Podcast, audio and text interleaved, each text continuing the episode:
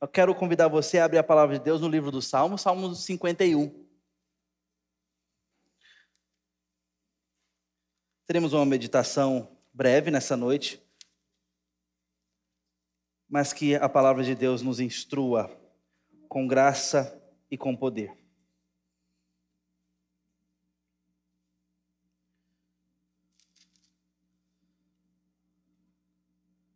Ao mestre de canto, Salmo de Davi, quando o profeta Natã foi ter com ele, depois de ele estado, ter estado com Batseba. Compadece de mim, ó Deus, segundo a tua benignidade, e segundo a multidão das tuas misericórdias, apaga as minhas transgressões. Lava-me completamente da minha iniquidade e purifica-me do meu pecado pois eu conheço as minhas transgressões e o meu pecado está sempre diante de mim. Pequei contra ti, contra ti somente e fiz o que é mal aos teus olhos, de maneira que serás tido por justo no teu falar e puro no teu julgar.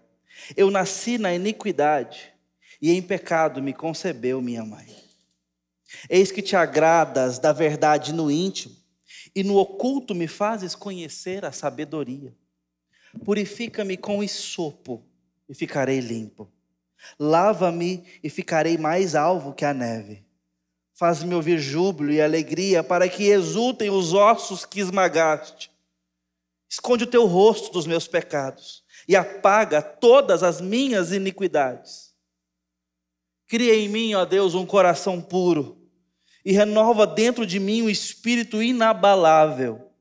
Não me lances fora da tua presença, nem me retires o teu Santo Espírito. Restitui-me a alegria da tua salvação e sustenta-me com um espírito voluntário. Então ensinarei aos transgressores os teus caminhos, e os pecadores se converterão a ti. Livra-me dos crimes de sangue, ó Deus, Deus da minha salvação. E a minha língua exaltará a tua justiça. Abre, Senhor, os meus lábios, e a minha boca manifestará o teu louvor pois não te agradas de sacrifícios. Do contrário, eu os ofereci, ofereceria. E não tem prazer em holocaustos. Sacrifício agradável a Deus é o espírito quebrantado. Coração quebrantado e contrito não o desprezarás, ó Deus. Faze bem a Sião segundo a tua boa vontade. Edifica as muralhas de Jerusalém. Então te agradarás dos sacrifícios de justiça dos holocaustos e das ofertas queimadas, e sobre o teu altar serão oferecidos novilhos. Amém. Vamos buscar a presença de Deus em oração mais uma vez.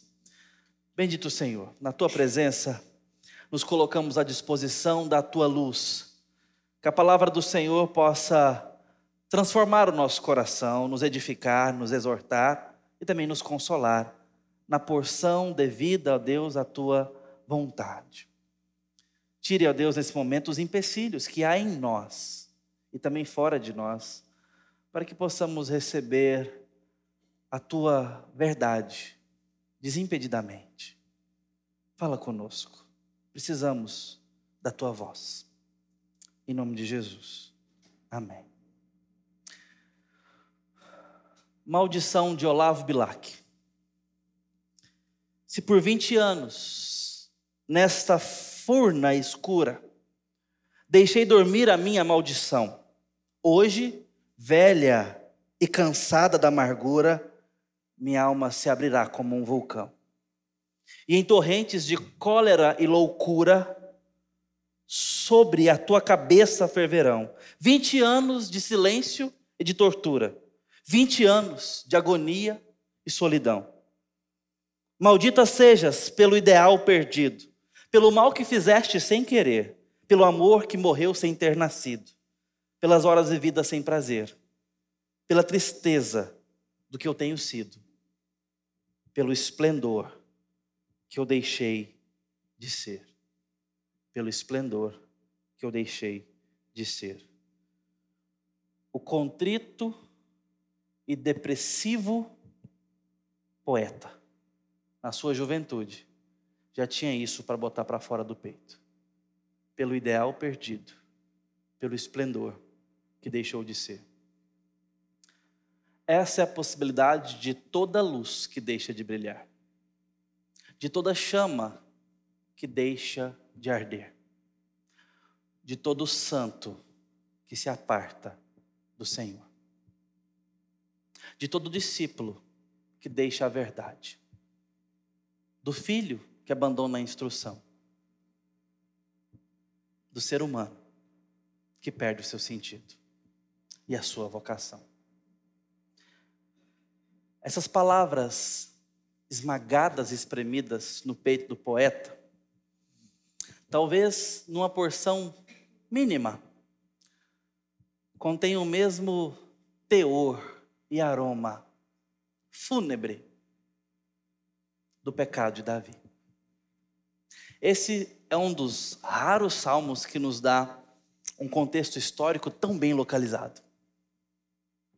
O maior dos salmos de penitência, há quem diga. A coroa dos lamentos poéticos dentro da Escritura.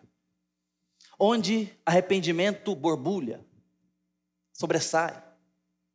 Onde a gente consegue se colocar ou nos colocar junto à contrição do salmista. Palavras poéticas, mas não bonitas. Bem elaboradas, entretecidas, mas expressando uma verdade terrível. Verdade nossa, verdade minha e sua quando pecamos. Ou pelo menos deveria ser. Como precisamos ser representados por este salmo? Como precisamos que Davi aqui se adiante na nossa frente e nos mostre exemplo a ser seguido. Porque aqui nesse salmo está diante de nós a maior de todas as necessidades humanas.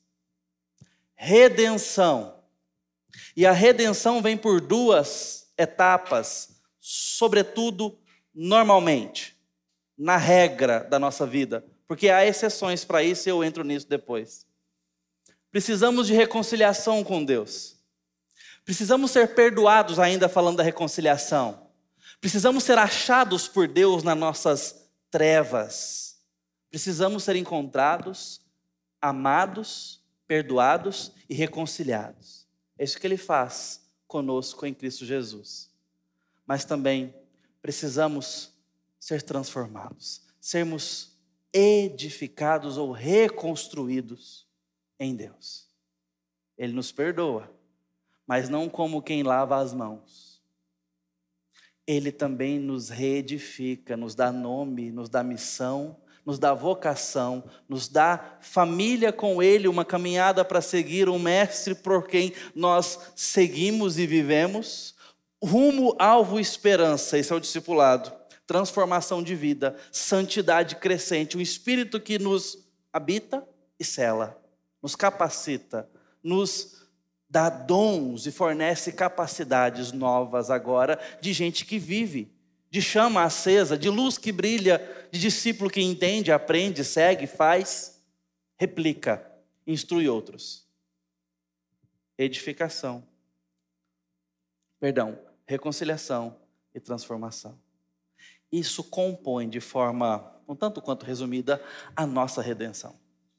A maior de todas as nossas necessidades. Bom, eu fiz uma salvaguarda agora há pouco dizendo que há exceções. A exceção são para os nossos que partem sem ter condição de passar por todo esse processo da vida. Nossos filhos gerados em aliança, mas que morrem no ventre.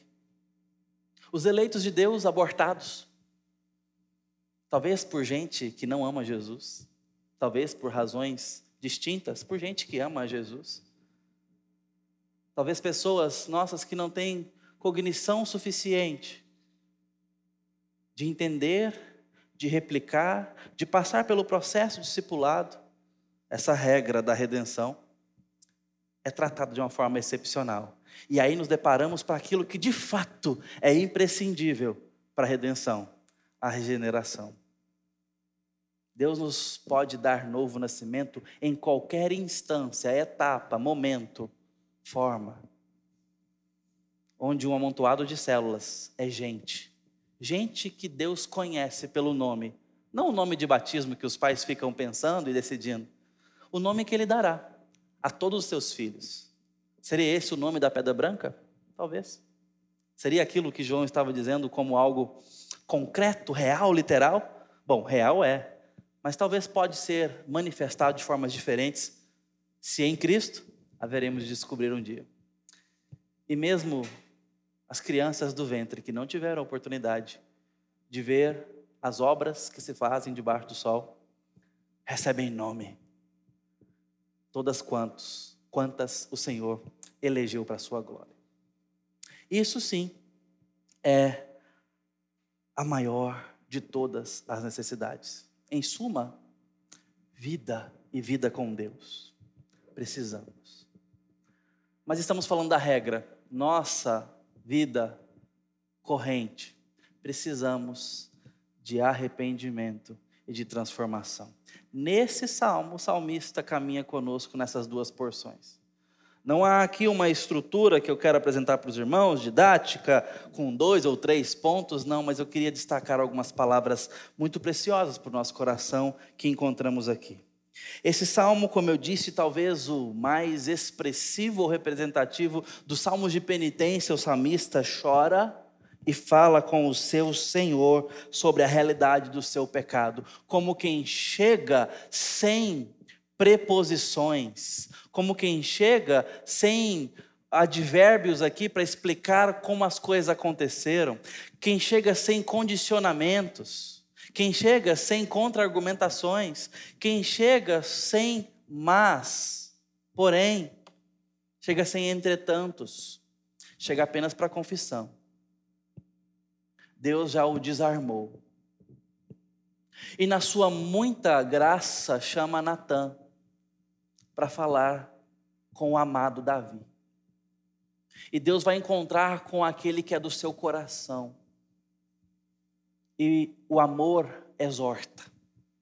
O amor vivo que é Cristo corrige e não nos deixa na nossa iniquidade.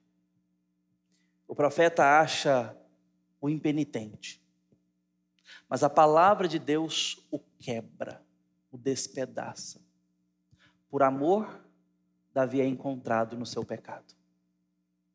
Por amor de um pai zeloso, o menino é tirado da rebeldia.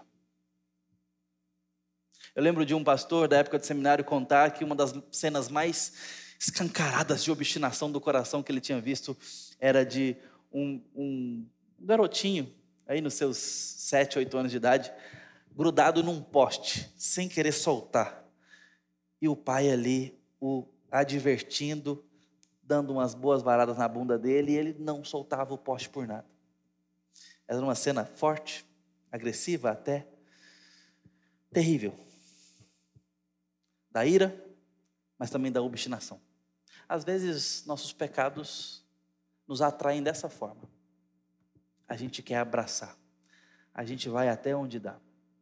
E isso está em nós desde muito pequeno o desejo por fazer algo de forma controvertida, desobediente, o desejo obstinado pela impenitência. A gente não quer ser repreendido. Eu tenho tentado educar uma criança de três anos, uma de cinco também, e muitas vezes eu digo sobre as consequências do erro e da desobediência. Meu filho não sabe falar desobediência ainda, ele fala obediência para as duas palavras. Tenho que entender o contexto para saber o que ele está falando. Então, por que, que você vai ser corrigido agora? Por que, que você vai de castigo? Porque eu obedeci. Aí eu tenho que perguntar para ver se ele está falando desobedeci ou obedeci. Porque obedecer tem só consequência boa lá em casa. Desobedecer, não. E às vezes nós temos que conversar e eu falo, agora você vai ficar de castigo. Ele fala, não quero. Ah, eu sei que você não quer. O papai também não gosta de ser castigado quando erra. Nós não queremos os nossos castigos devidos. Principalmente, o principal deles. O salário do nosso pecado é a morte, morte eterna. E não é a morte sem Deus. Há quem diga que o inferno é a ausência de Deus. Tolo. Que bom se fosse. Seria mais brando ficar na mão do diabo. A ira de Deus é quem castiga o pecado.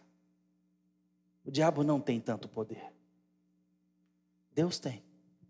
E a sua ira é implacável, inexaurível contra o pecado. Nada pode abrandar Deus contra o pecado.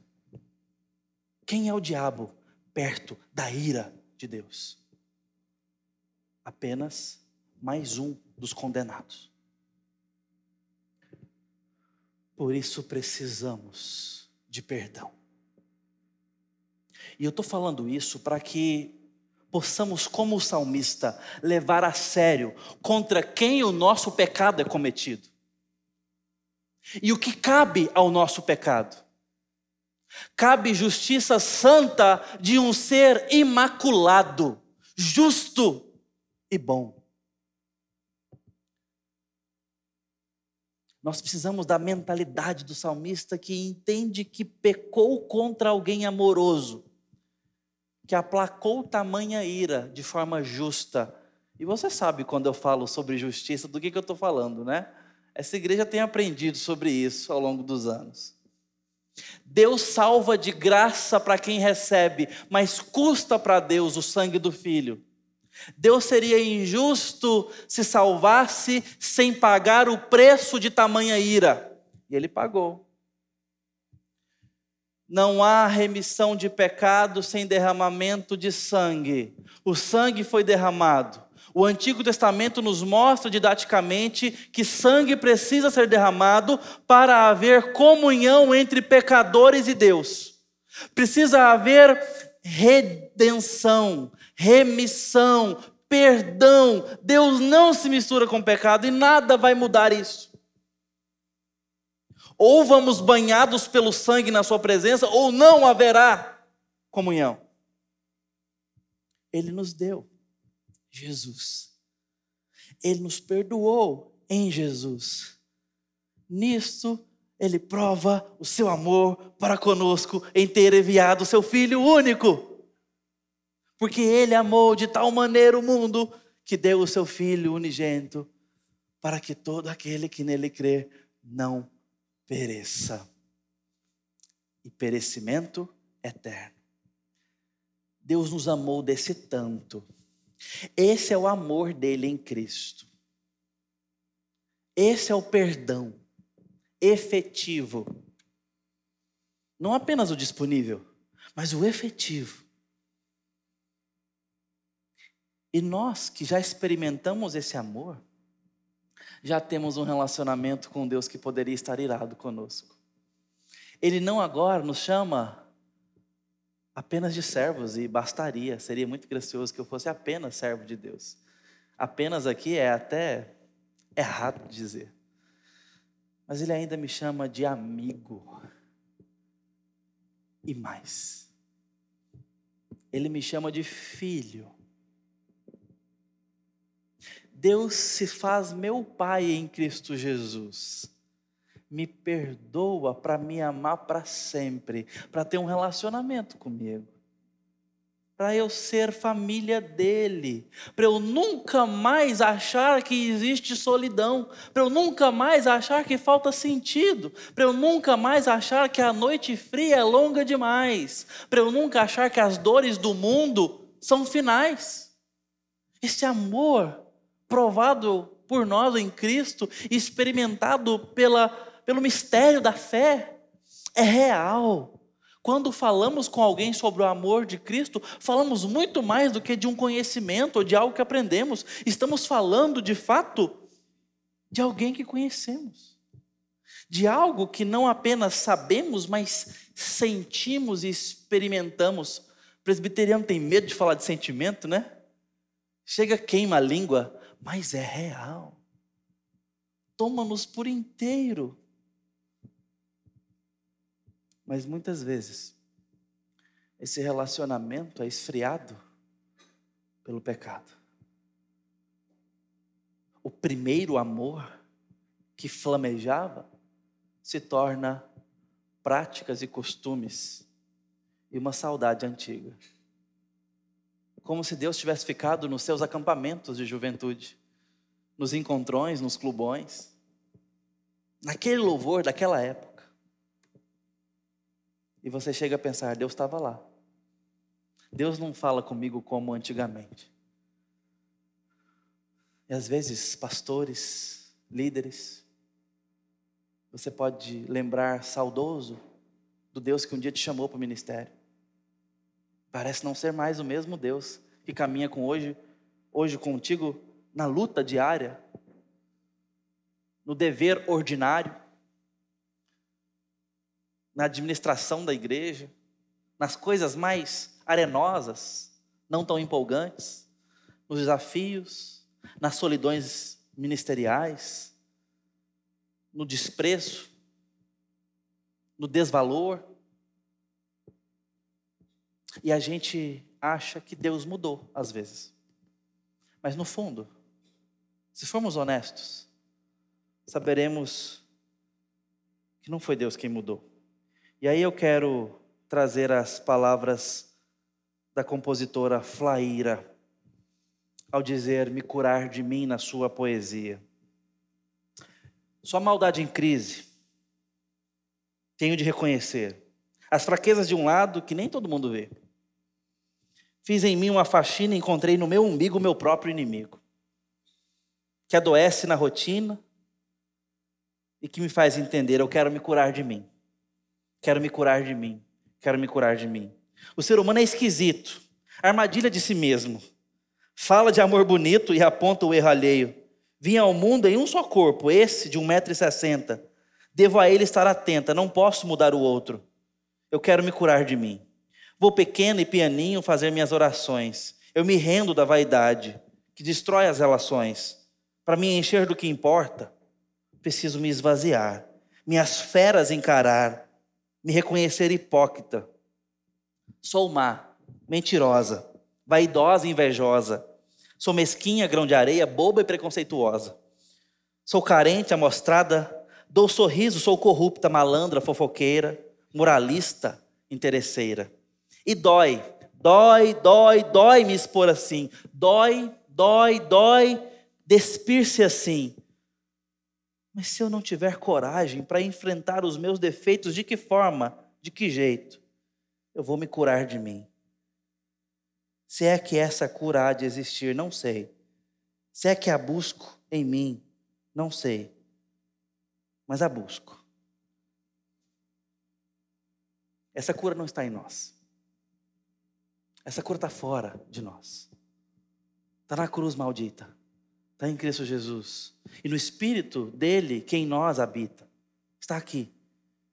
Habitando em nós, para nos lembrar daquele Jesus que morreu e nos faz falar como o salmista nesse salmo: compadece-te de mim, segundo o teu amor e a tua bondade. Me encontra de acordo com o que o Senhor é, não nos meus méritos e tentativas de alcançar perdão, mas de acordo com a âncora da minha possibilidade, segundo a tua benignidade. Há traduções possíveis para a gente falar do amor puro de Deus aqui para a benignidade, que é um amor bom ou uma boa vontade de Deus para com alguém. É uma tradução possível. Ou seja, o salmista apela para aquilo que está em Deus, ele conhece da graça do Senhor. Sabe que precisa daquilo que Deus tem para dar, não do que ele tem para oferecer. Faz isso, Senhor. Tenha compaixão de mim segundo a multidão das tuas misericórdias. E na dinâmica do salmo, o salmista vai usar aqui expressões duplas para compor uma única frase várias vezes, para dar ênfase, recurso poético para dar ênfase, muito usado no Antigo Testamento. Apaga as minhas transgressões. Desde já, nessa primeira metade do salmo, onde ele fala sobre a necessidade de ser reconciliado com Deus, ele já é usado. Primeiro, fala com Deus quando não tem mais direito de falar com Deus. Ele sabe que tem pecado. Ele sabe que Deus não nos aceita assim, mas ele entra na presença de Deus. Ele sabe que Deus é gracioso. E ele agora pede algo atrevido: apaga as minhas transgressões. Não é para Deus colocá-las de lado. Não é para Deus amenizá-las, dar um desconto. Ele sabe que precisa de algo radical. Diante de Deus não tem meia tratativa. Precisamos de algo radical. Se Deus não apagar as nossas transgressões, se sobrar uma, será demais. Mas eventualmente não temos uma. Nosso pecado é profundo contra Deus e nós já conversamos sobre isso. Apaga as minhas transgressões. Versículo 2 diz e pede: lava-me completamente. A ideia aqui tem muito a ver com alvejamento, com a nossa lavagem de roupa, tem a ver com alvejante. Esse é um verbo para limpeza, tem a ver com roupas limpas, tem a ver com aquilo que há de acontecer com o povo de Deus um dia que se apresentará com roupas limpas. E sabe com, como é as nossas, como são as nossas roupas limpas de acordo com a visão de Apocalipse? Elas estão manchadas de sangue. Porque só assim a gente ficará limpo em Cristo Jesus, pelo sangue derramado. Lava-me completamente e purifica-me do meu pecado Lavar e purificar são verbos sinônimos, duas expressões para uma mesma frase, para aprofundar a ênfase poética e nos falar: precisamos ser purificados e sair limpos da nossa impureza. Deus pode fazer isso em nós. E por mais que uma consciência cristológica fosse talvez diminuta no salmista, é completamente cristocêntrico o que ele está dizendo. E Deus, no seu espírito, o está levando a dizer como precisamos ser lavados pelo sangue. E sabe que podemos pedir isso. A honestidade fica ainda mais clara no versículo 3 e 4, quando ele diz: Conheço as minhas transgressões e o meu pecado está diante de mim. Mais uma vez, duas expressões para uma mesma frase, aprofundar de forma poética uma necessidade ou uma verdade. Estamos diante do nosso pecado e sabemos dele sabemos e conhecemos. Precisamos ser honestos diante de Deus. Não tente brincar com o Senhor. Não peça meio perdão. Como é que faz isso, pastor, quando você confessa só o conveniente? Quando você acha que dá para manter alguns pecados, enquanto está de fato pedindo perdão para outros. O salmista, em todas as instâncias aqui, visitado pelo Espírito Santo, e precisamos dessa visitação, precisamos desse aprofundamento honesto de confissão, onde nós de fato botamos tudo para fora. Ele fala sobre totalidades e absolutos em si, toda a minha iniquidade, todo o meu pecado, completamente.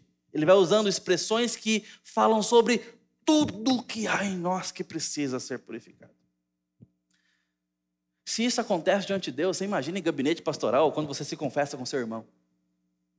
Irmãos, nós somos malandros demais, até na espiritualidade.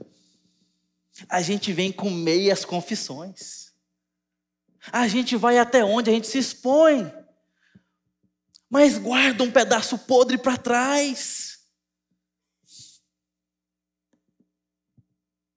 A gente entrega algumas laranjas podres, mas deixa outras para trás. E a gente sabe do resultado. Davi está dizendo: Eu sei dos meus pecados, eu conheço o meu pecado. E o versículo 4 é o versículo que eu quero destacar e hoje oferecer a exposição desse salmista na ocasião da ordenação do pastor Renan onde ele diz: Pequei contra ti, contra ti somente, e fiz o que é mal perante os teus olhos. Ah, irmãos, você pode questionar imediatamente: o que Davi está falando? Pecou contra Deus somente? Ele pecou contra Batseba. Ele pecou contra Urias. Ele pecou contra o povo de Israel. Ele pecou contra a sua família. Ele pecou contra os seus filhos. Ele pecou contra ele mesmo. Ele pecou contra um povo inteiro, uma nação. Que história é essa? É a história, embora hiperbólica, exagerada, nas frases de Davi, que reflete uma verdade espiritual que nós não podemos perder de vista. como o salmista não perdeu. O fato de que fomos chamados diante de um só ouvinte no final das contas. De tal forma que, se não agradarmos esse ouvinte, o louvor de nenhum outro será válido ou útil no final das contas. E eu não estou falando de mérito aqui de salvação, não me entenda mal. Estou falando que nós vivemos para Deus e importa agradar a Deus mais do que aos homens. E isso não é desprezo aos homens, é uma consciência profunda de que fomos chamados diante de Deus, por Deus e para Deus. Nele nos movemos, como diz o apóstolo Paulo, citando até os poetas da época. Nele respiramos e temos dele vida mais precioso do que o oxigênio que respiramos. É viver em Deus e para Deus. Senso de vocação, não apenas para pastores, missionários, oficiais, para todo o povo. Viver para Deus. Vocação. Viver para Deus. Fim principal do homem: glorificá-lo. Encontrar todo o seu prazer nele. Davi tem essa consciência. Eu não sei em que grau, mas as suas palavras para mim não expressam outra coisa senão o meu pecado é em última instância contra o meu benfeitor, contra o meu amado, contra aquele que me deu vida e amor e me tirou da obrigação do pecado. Talvez evocando a mensagem de Lutero, agora eu posso não pecar. Eu posso porque ele me desamarrou, me desatou as amarras do pecado em Cristo. Nosso pecado agora é voluntário, como diz Calvino, segundo o nosso desejo do coração e deliberadamente de acordo com a nossa vontade. Pecamos. É voluntário. Estávamos livres, mas ainda queremos. Se o Senhor quiser me julgar, será justo. Será puro o teu julgar. Afinal de contas, eu nasci em iniquidade, em pecado me concebeu a minha mãe. Está tudo certo com a minha condenação. Mas eu sei da tua graça e do teu amor, portanto peço, perdoa-me. Eis que te agradas da verdade, no íntimo, no oculto me fazes conhecer sabedoria. Os verbos são retomados a partir do verso 7. Purifica-me com o sopo trazendo agora elementos de Levítico. O isopo era usado de forma sacerdotal para fazer a purificação de leprosos. Para declará-los limpos, veja, a lepra tomava toda a dignidade e direito. A contaminação, embora física, era ela gerava consequências, era responsável por consequências sociais, interpessoais, perdia a família, perdia a esposa, filhos, perdia direito de trabalhar, ir e vir, perdia dignidade. Você já viu o nome dos leprosos nos evangelhos? Leprosos, dez leprosos. Talvez essa, esse anonimato até nos mostra a radicalidade do efeito da lepra, que muitas vezes é associado de forma até figurativa para falar da nossa condição sem Cristo essa alienação que temos. Muitas vezes, de forma alegórica, vemos essa possibilidade de ah, fazer isso algo análogo à nossa condição sem Cristo. O isopo era usado para isso. Talvez Davi esteja aqui evocando essa purificação necessária para a gente ser restaurado de tal forma que sem a purificação no sangue de Cristo não temos vida social de verdade. Não temos identidade interpessoal, não temos relacionamento puro com o outro, não temos sexualidade que valha, não temos relacionamento de amizade direito, não temos trabalho justo, porque tudo isso é feito sem Deus. E embora possamos desfrutar impiamente da graça comum, sem um senso de vocação e de teocentricidade,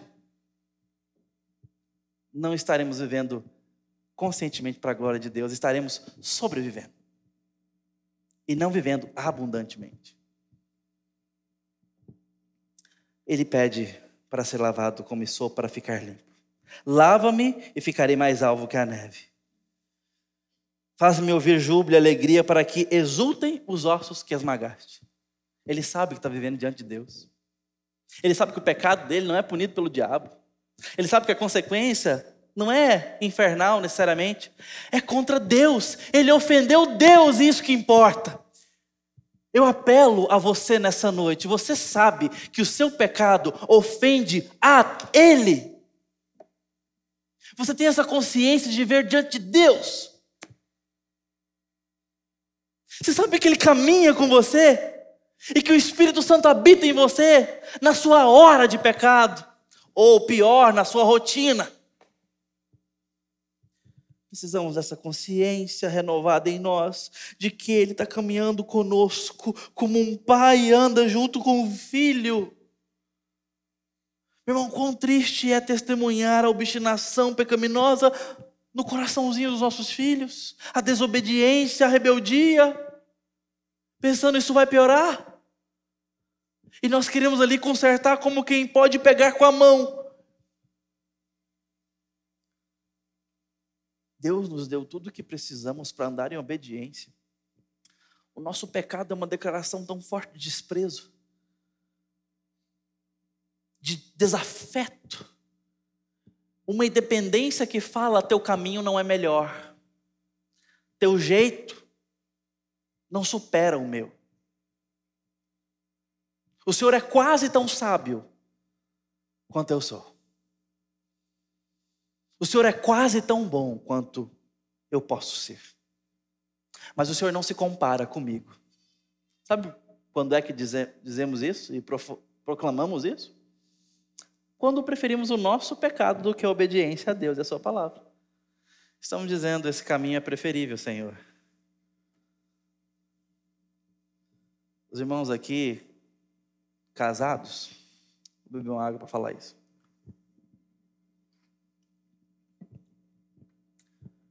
Costumam andar no trânsito com o cônjuge do lado. Você tem um cônjuge GPS? Tem. tem?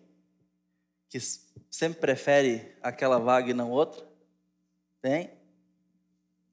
Que sempre acha que você deu ré demais? Ou que era melhor ter virado ali, por que, você não foi por aqui? Tem? Na sua casa tem? Veio equipado seu casamento com esse, esse utensílio? Não. Lá em casa tem, não vou falar quem é, não, mas tem. Será eu? Será a Júlia? Não sei. Meus irmãos, às vezes por orgulho, a gente pega o pior caminho, não é? Às vezes, por orgulho, para não obedecer, a esposa que falou, aquela vaga, fala assim: não, tem outra ali, tem nada. Você vai lá ver se tem, só para não estacionar naquela. A gente é assim, duro, orgulhoso. Se não fosse, não desentendia, não tinha as disputas que temos desde o namoro, não é verdade? Estou falando isso para nos aliviar um pouco a pressão, mas para dizer que Muitas vezes fazemos isso com o Espírito Santo, dizendo: Deixa que eu sei o que eu estou fazendo. Fazemos isso quando pecamos.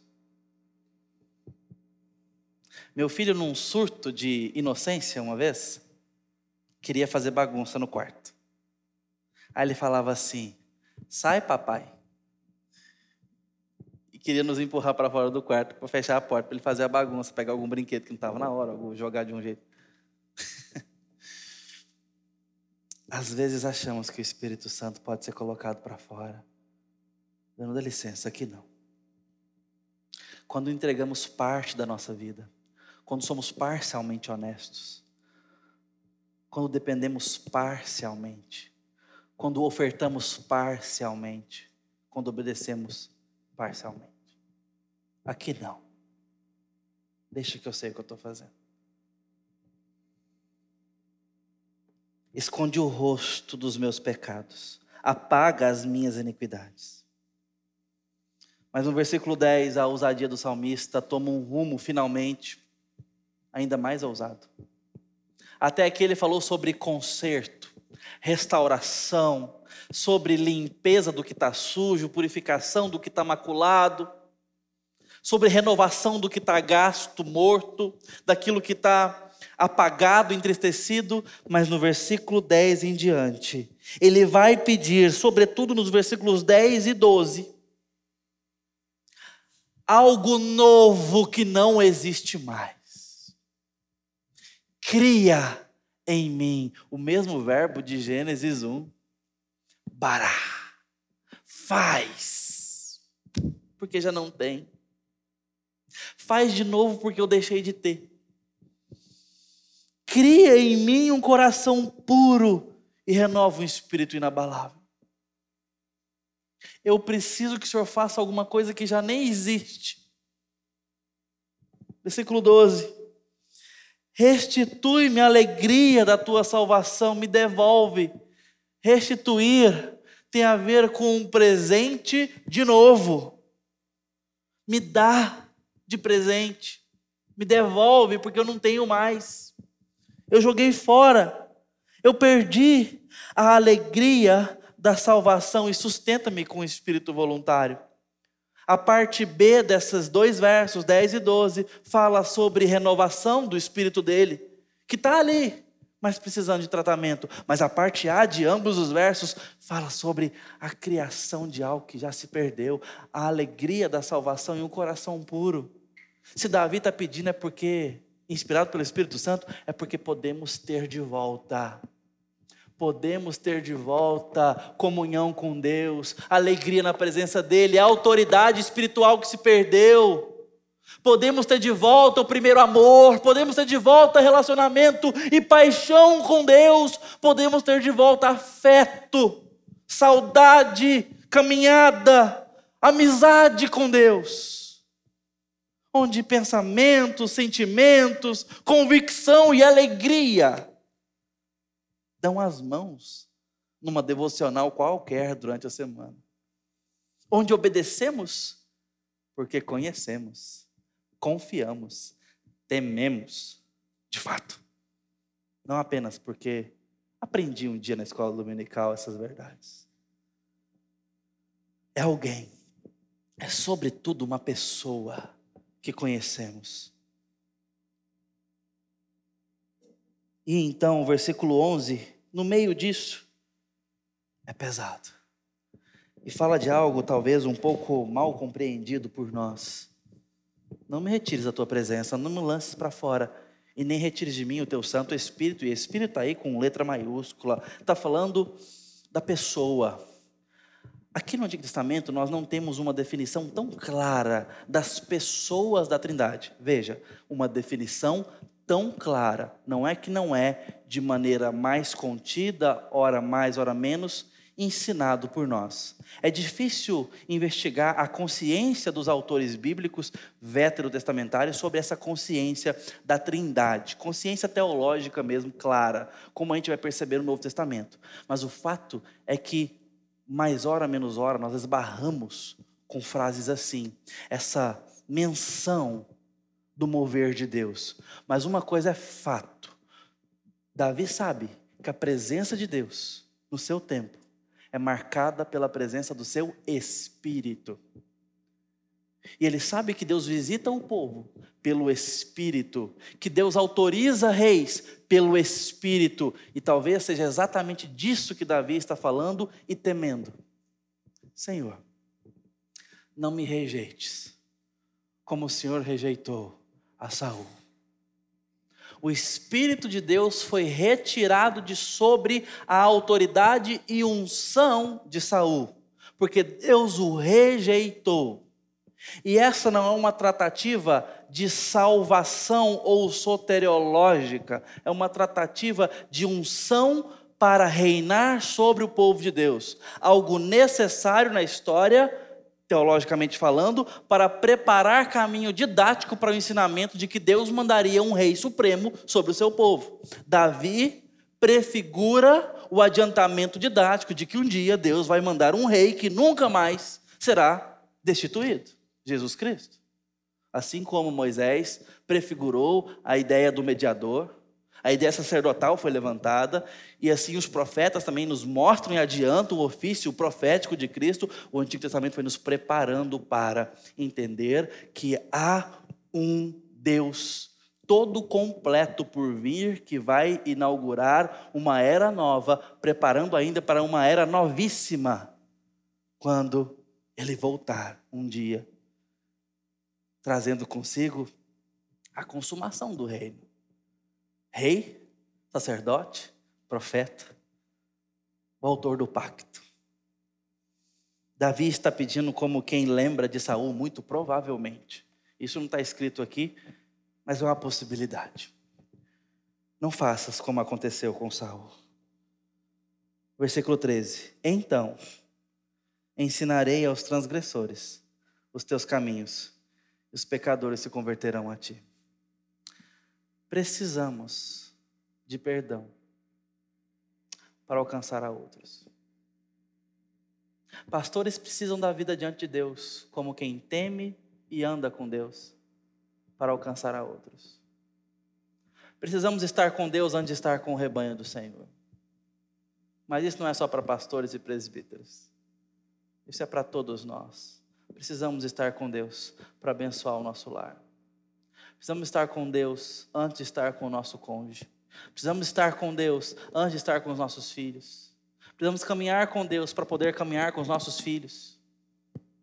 E pedir como salmista: Pedir como salmista que está lembrando do povo. Pedir como salmista que está lembrando sobre o louvor a Deus. Por fim, um coração quebrantado de Deus é afirmado nesse texto. Deus nunca vai rejeitar. Como está a sua vida com o Senhor? Como está o seu amor a Ele? Nessa noite eu quero te exortar aqui.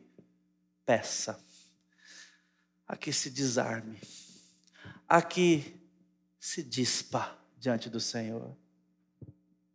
Há uma necessidade maior do que qualquer outra. A nossa conciliação com Deus. Precisamos que Ele faça em nós aquilo que se perdeu. Restaure em nós aquilo que está apagado. Mas é possível. Por causa do grande amor em Cristo tudo isso está disponível. Eu quero te exortar a crer nisso de verdade nessa noite. Para que você possa buscar a Deus, como talvez você há muito tempo ou jamais buscou. Só não continua como está. Busque o Senhor. Ele pode estar preparando no seu coração a oração que você precisa fazer. E se você precisa de ajuda, eu quero nesse momento ter as palavras do Arthur Bennett para nos ajudar nessa oração. E assim encerramos. Esse puritano que diz: Pai eterno, tu és bom além da compreensão, mas eu sou vil e desprezível, miserável, cego meus lábios são ágeis para confessar, mas meu coração é tão lento para sentir. E meus caminhos são relutantes a se entregarem.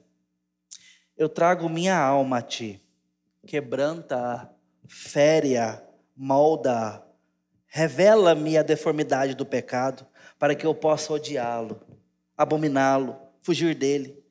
Minhas faculdades têm sido uma arma de revolta contra ti. Como um rebelde, eu tenho usado indevidamente a minha força para servir o imundo adversário do teu reino. Dá-me graça para lamentar a minha loucura e insensatez. Faz-me entender que o caminho dos transgressores é duro, e que veredas malignas são veredas desprezíveis, e que me afastar de ti é perder todo o bem. Eu tenho visto a pureza e a beleza da tua perfeita lei.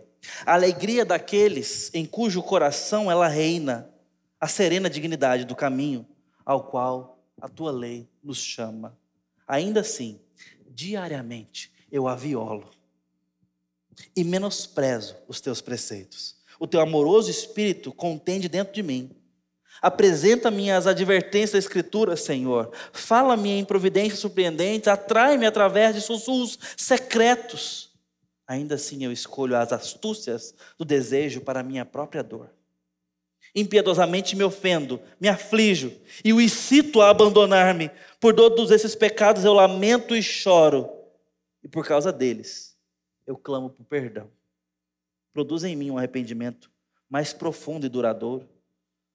Dá-me a plenitude de uma tristeza piedosa que treme e teme, mas que sempre confia e ama, que é sempre poderosa e sempre confiante.